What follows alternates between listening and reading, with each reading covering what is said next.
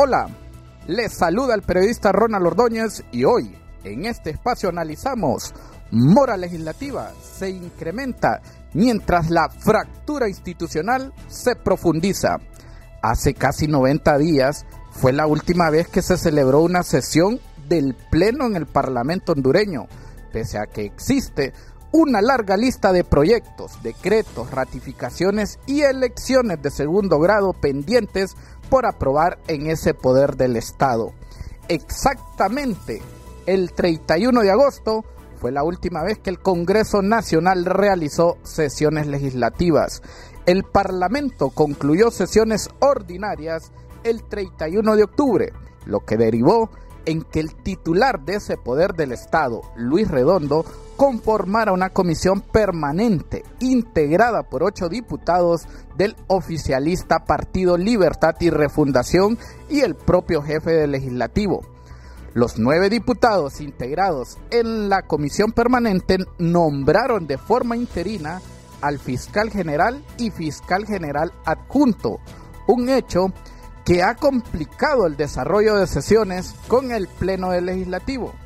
La parálisis es causada curiosamente por la falta de consensos entre las fuerzas políticas representadas en el Congreso Nacional para escoger en forma definitiva a las nuevas autoridades del Ministerio Público.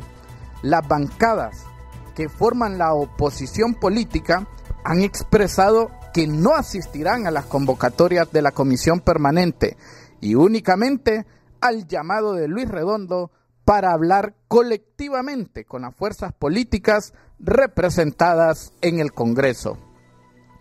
La cuestionada elección de los fiscales interinos del Ministerio Público ha generado que suba el nivel de confrontación y que prácticamente no se avisore una salida a la crisis en un poder del Estado prácticamente inoperativo en lo que va del presente año. Expertos señalan que la falta de acuerdo no debería paralizar ese poder del Estado, especialmente por un periodo prolongado, mientras en el país se reclama por las distintas crisis que lo agobian. Los diputados de distintos departamentos manifiestan que reciben constantes quejas de los pobladores por no recibir ayuda de los denominados padres de la patria, ya que el Congreso Nacional está inactivo. Muchos son los proyectos de decreto, leyes anticorrupción, ratificaciones y nombramientos de cargos de segundo grado que esperan una pronta solución de los legisladores para evacuar la extensa agenda de país.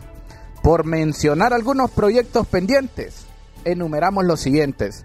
El nombramiento del Pleno de la Unidad de Financiamiento, Transparencia y Fiscalización, conocido como Política Limpia, puestos que vacaron hace varios meses.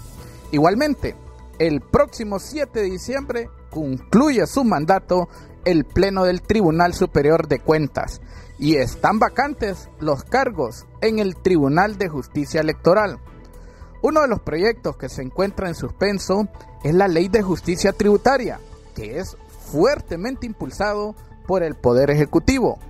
Otro de los proyectos pendientes es la derogación del decreto 117-2019, que trata sobre el fuero legislativo y fue prometido por el presidente de ese poder del Estado, Luis Redondo.